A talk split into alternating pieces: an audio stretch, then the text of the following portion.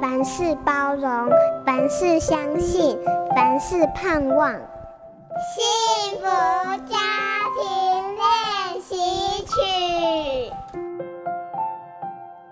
台湾多山，有得天独厚而且密度非常高的小径、步道和古道，抽空带孩子去走走，去流汗，省钱又健康，还可以认识生态环境。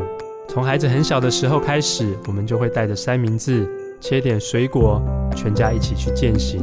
有的时候还可以邀请外公外婆、爷爷奶奶同行。记得有一次，我们走进一个步道，沿途满山的芦苇，一会儿又是阴暗茂密的森林，一会儿又是开阔的天际，路上慵懒的牛群，这些景色让孩子就忘记了疲惫。当时才七岁的老大就走了十二多公里，小的弟弟也才刚四岁，也走了六公里。当孩子在大自然中发出“哇，好美啊”，我们不知不觉就带他们进入上帝美好的创造当中了。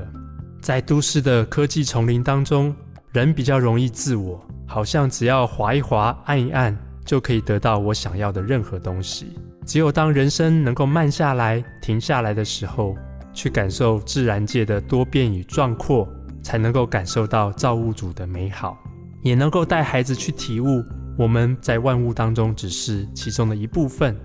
所以做个计划，包包收一收，这个周末我们就来一场践行跟露营吧。